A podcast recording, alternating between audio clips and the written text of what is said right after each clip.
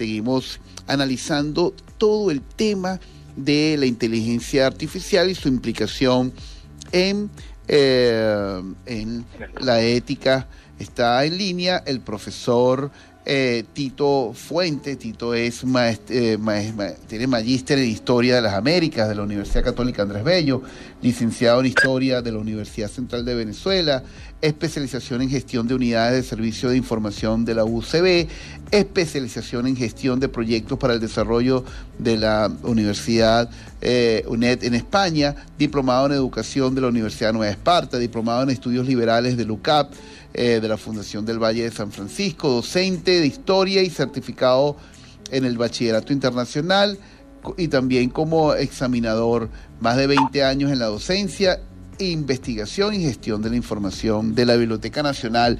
Además, gran amigo, estudiamos juntos en la carrera de, historia. Bienvenido, profesor Tito Fuentes, ¿cómo está? Hola, Víctor, buenos días. Este, grato este, y te agradezco esa presentación, caramba. no la esperaba. No, bueno, para mí es un honor tenerte acá en este proyecto que nace para visibilizar las buenas prácticas educativas y subirle un poco el, volumen a la educación. Tito, tú como historiador y como investigador en el área educativa, en este momento habrá algún límite para la búsqueda de, nuevos conocimientos y en este momento analizando un poco lo de la inteligencia artificial. Mira, Víctor, este bueno, tratar de una respuesta no, no, reactiva, sino pensada. digo que este, cuando uno hace debate con los muchachos, le digo, bueno, escucha, piensa y luego das la respuesta. Mira, este, realmente son como emociones encontradas. Eh, yo te puedo decir como, este, que ahorita estoy haciendo una investigación este, acerca de la, por ejemplo, la Gran Colombia. Eh, es cuestión que uno le dé dedicación, este, y agilice los procesos y uno va a encontrar la información. De hecho, uno lo ha venido haciendo, ¿no? Ah, creo que siempre va a haber posibilidades de hacer la investigación histórica, ¿no? Ah, y siempre hay que tener presente que este, la historia opera sobre la base de que tú dispongas de fuentes y las fuentes pueden ser tanto electrónicas como físicas y hay una vastedad de información física este cuyo reto y límite es que hay que buscarla, procesarla y poner a disposición de los usuarios. Eso te lo digo como experiencia de haber trabajado en la Biblioteca Nacional. Claro, En línea hay muchísima información también eh, y el reto de esto es su conservación, ¿no? Eh, a mí siempre me ha llamado la atención que eh, no existe memoria documental digital y entonces se pueda perder, ¿no? Ese es el problema. Ahora, a esto se suma la preocupación y la ocupación la preocupación de nosotros que estamos viendo el desarrollo de este, un proceso tecnológico sin parangón en la historia, ¿no? Sí. Eh, con un impacto, ahora nosotros, yo supongo que debe ser igual al mismo impacto cuando el hombre descubrió el fuego, cuando el hombre descubrió la agricultura o cuando se da la revolución industrial. Sí, sí, eh, Incluso la, imprenta, Tito. ¿Perdón? Y, y la imprenta, ¿no? Correcto, sí señor, sobre todo la imprenta. Y dígame cuando Luciano D'Anuncio hizo el libro en otro formato, un formato más pequeño. Entonces la gente estaba acostumbrada al gran libraco y resulta ser que este libro de Luciano D'Anuncio tú lo podías llevar a todos lados, era el libro de bolsillo. Y que esto haya sustituido, estos libros hayan sustituido los rollos. Y de alguna manera, este, yo creo que va a haber una eh, acomodación, una adaptación de los investigadores, de los historiadores en este caso, al formato tecnológico, ¿no?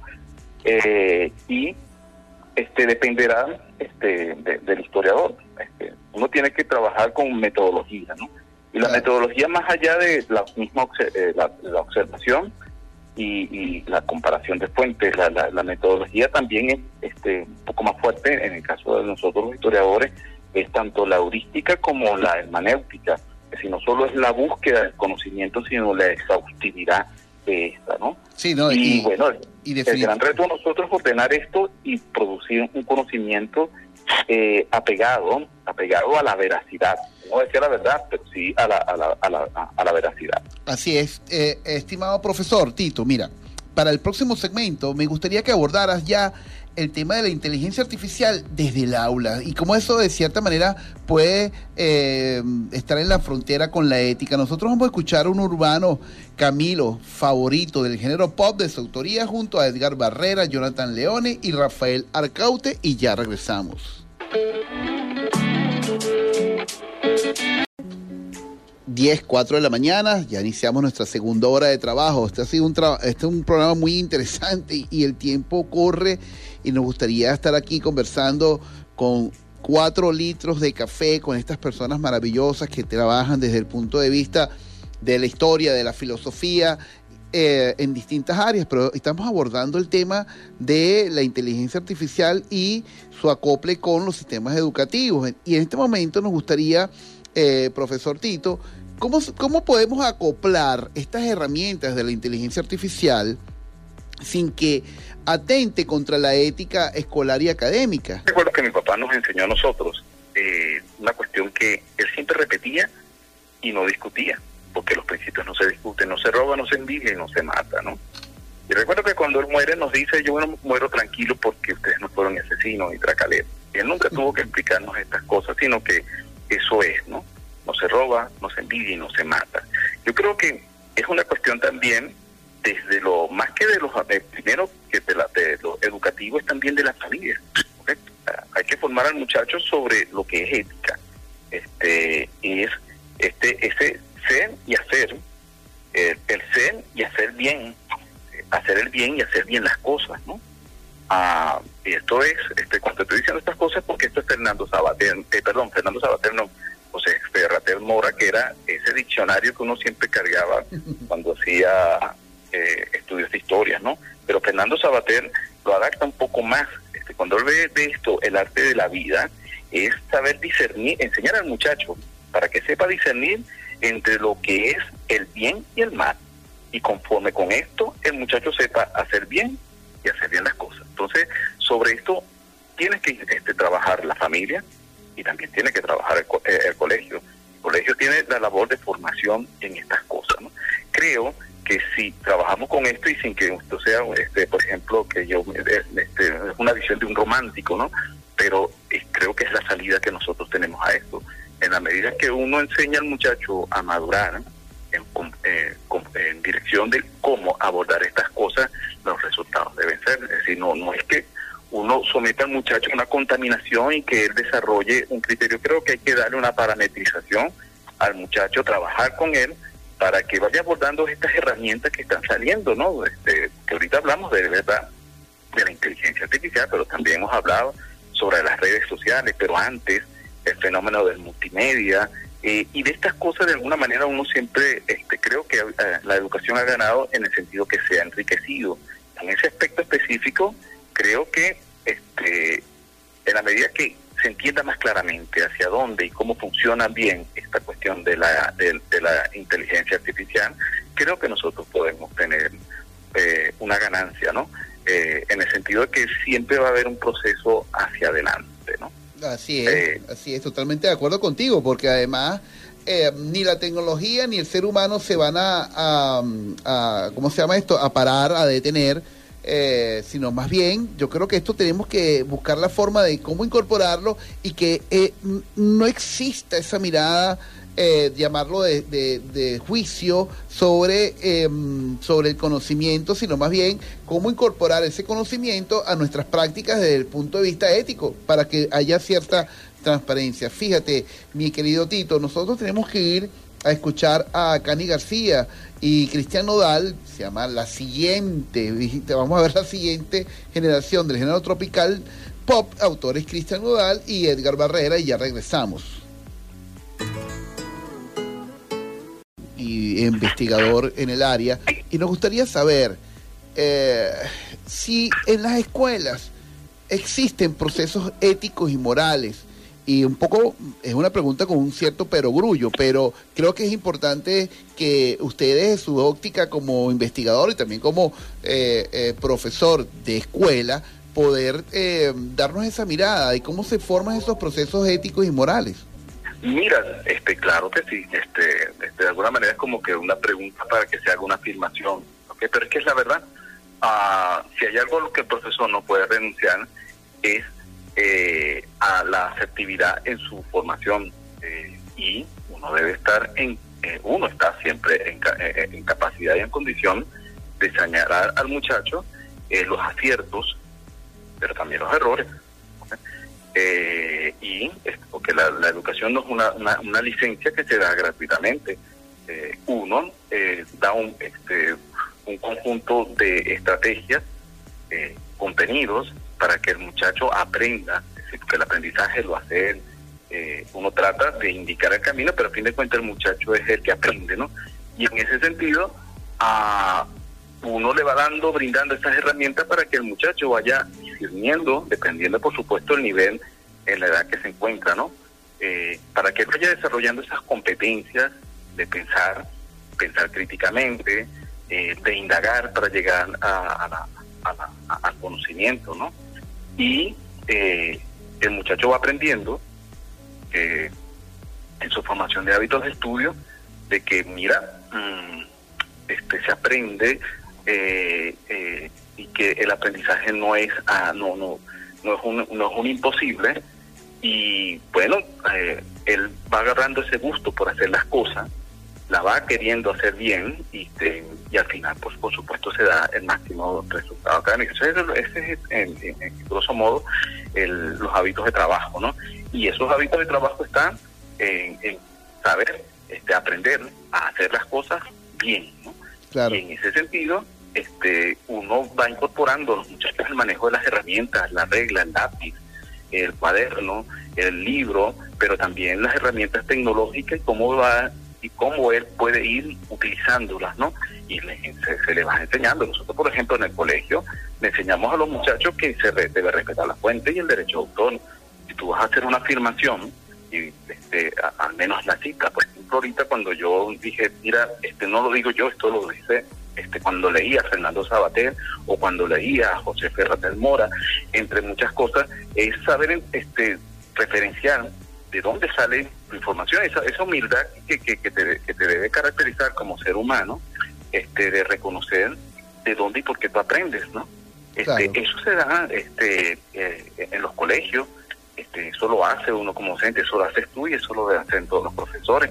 Eh, cuando estas cosas funcionan bien, uno ve los máximos eh, resultados, también se dan pésimos resultados, es verdad, este, pero esa es la apuesta, pues, es querer hacer cada vez más las cosas desde el punto de vista del docente, pero también del, del estudiante, ¿no?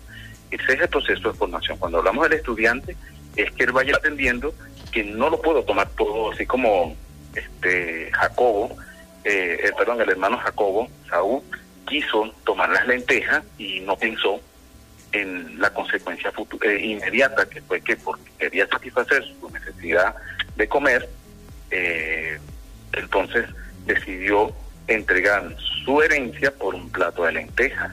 Entonces, en este caso, el muchacho también tiene que ir aprendiendo que no hay atajos y que cuando lo tomas muchas veces este, trae consecuencias no deseadas y desagradables. Pero en ese proceso entonces el muchacho se va formando eh, y va aprendiendo dónde puedes copiar, tienes que saber referenciar, tienes que este, formarte, este, tienes que ser asertivo lo más posible en tu formación. Todo ese proceso se da. Este, y volviendo al, asunto tecnológico, en la medida que el muchacho se le, este, se le den más herramientas, más rápidamente el joven o el uno mismo profesional va a madurar y va a enfrentar este proceso tecnológico con, con, con asertividad y con seguridad. No, no, eh, estoy totalmente de acuerdo contigo, profesor, porque al final de cuentas la escuela es ese proceso que te reafirma como ciudadano y te reafirma en procesos éticos y morales que al final son los que te van a llevar. Profe, en el último segmento de esta maravillosa conversación, nos gustaría que nos diera, usted como maestro, em, cómo incorporará estas herramientas en sus prácticas. Nosotros vamos a escuchar un éxito, Ricky Martin, Tiburones del género urbano latino, autor Oscar Hernández y Pablo Preciado, y ya regresamos conversando con el profesor Tito Fuentes, él está en Caracas, eh, investigador, historiador, em, del campo de la filosofía, porque al final todos cuando nos cuestionamos algo y nos hacemos preguntas, somos, estamos abonando a esa ciencia, la, bueno, la madre ciencia. Este, Tito, un poco para, para ir cerrando nuestra conversación el día de hoy, nos gustaría saber, tú como maestro, como maestro eh, del Colegio Integral El Ávila, colegio hermano del Colegio Integral El Manglar, ¿cómo incorporarás estas herramientas en tus prácticas? Ok. Eh, bueno, en lo inmediato no lo voy a hacer, te lo digo así directamente, porque yo soy un entusiasta de la tecnología de la información, más no un entusiasmado. Es decir, a mí yo veo con buenos ojos los adelanto porque esto nos enriquece a nosotros. Pero no voy a dar un paso de algo que no necesariamente yo conozco, eh, eh, yo conozca eh, lo suficientemente bien. Y aquí quiero ser coherente con lo que yo había dicho en la primera parte de mi intervención. Creo que hace falta mucho de seguridad y de, y, de competencia en el manejo de estas cosas. hay muchas cuestiones que, que, se presentan, sobre todo que hay un gran cuestionamiento uh, sobre eh, eh, eh, hacia dónde van las cosas, ¿no? Este, a quienes se preocupan por el desarrollo de la de la inteligencia artificial, yo me preocupo por el impacto de estas cosas, ¿no? Claro. Ah, hay una gran preocupación porque de alguna manera muchos hablan del retroceso del índice de Gini, es decir, que, nos estamos perdiendo como que nuestra inteligencia, ¿no? Este, progresivamente, claro, no necesariamente estas cosas, son también ligadas a cuestiones socioeconómicas, alimentación, estilo de vida y todas estas cuestiones, ¿no? Pero sí creo que eh, se debe ser responsable, y en este sentido soy coherente, trato de ser coherente con estas cosas. Creo que esto hay que estudiarlo este, al término de la distancia y en la medida que se tenga certeza sobre la eficacia y sobre la buena marcha de estas cosas, uno las puede ir eh, aplicando, porque es que así, este, así hemos sido por la vida.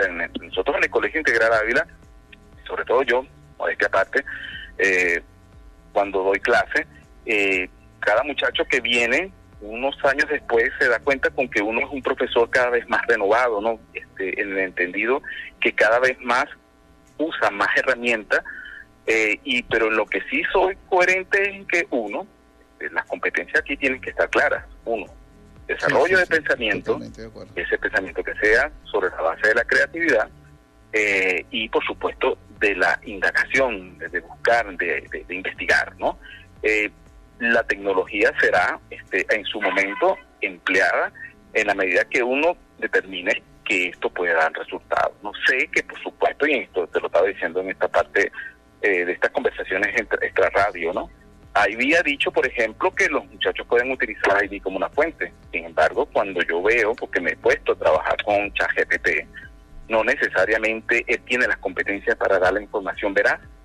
Y ahí es donde requieres tú este, que tienes que saber a qué atenerte cuando utilizas que ChatGPT te dé una información que no es necesariamente válida. Me ha dicho, por ejemplo, eh, que Huaycaipuro, un, un caso este, específico, ¿no? Es el líder de la batalla de Volburata, personas así el cacique Tiuna. Pero también le pregunto, y esto da para otro programa, ¿no? totalmente este, Sobre la existencia de Huaycaipuro, y él lo afirma porque lo afirma con sus conocimientos, pero no lo afirma, y aquí es donde reafirmo yo lo que tú me habías preguntado sobre el historiador. Uno tiene que irse a las fuentes y, y, van a cada vez más fino, ¿no? Eh, y este en ese sentido, yo manejo hasta ahora poco más información de estas cosas y le he dicho, tú me has hecho esta afirmación, sin embargo, no es coherente con esta otra y otra. Es decir, hay que saber, hay que saber este qué puede ser, bueno, enseñar al muchacho uno que lo utilice como una herramienta de apoyo en lo inmediato, ¿no? Una herramienta de apoyo para investigar o este para discernir con él, porque tú me afirmas esto y antes me habías dicho esto otro, eh, y con eso el muchacho va aprendiendo, ya por lo menos allí ya tenemos una ganancia, ¿no?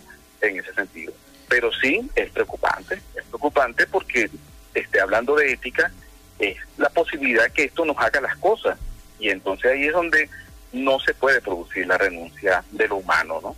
Eh, me recuerda mucho un libro que leímos en historia este, con el profesor Manuel Caballero, eh, cuando nos eh, decía que leíamos los, los, principales textos políticos, yo leí Alexis de Tocqueville, La democracia en América, y para él la democracia se fortalecía y se nutría más que de la igualdad, era de la libertad, eh, la capacidad del hombre de querer hacer, emprender y hacer las cosas este, para él en bien de, de él, por supuesto, y de los suyos, ¿ok? Entonces, en la medida que esto no represente una renuncia de nuestras condiciones humanas, creo que ahí es donde uno puede sacar beneficio de la tecnología de la información.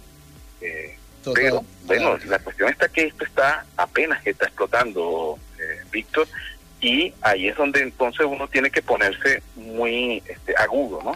Este, ¿Qué y cuánto utilizar? y ah, Sí, totalmente de acuerdo contigo, Tito. Sí, totalmente de acuerdo contigo. Me quedo con esas palabras eh, muy poderosas que tenemos que eh, eh, tener en cuenta que lo más importante es el ser humano y cómo el ser humano de cierta manera se va reencontrando en cada uno de sus nuevas adquisiciones o nuevos conocimientos, ¿no? Correcto. Bueno, Tito. No, es no renunciar a lo humano. Así mismo, es, no renunciar a lo humano. Muchas gracias, Tito, por. Pero para eso hay que enseñar a los muchachos a ser humanos. Por supuesto, totalmente de acuerdo. Tito, muchas gracias por estar en Frecuencia Educativa. Los micrófonos de la romántica, así como del programa, están para ti cuando usted lo, así lo merite. Muchas gracias, Tito. yo te agradezco la oportunidad, Víctor. Un abrazo. Igualmente. Nos estamos viendo.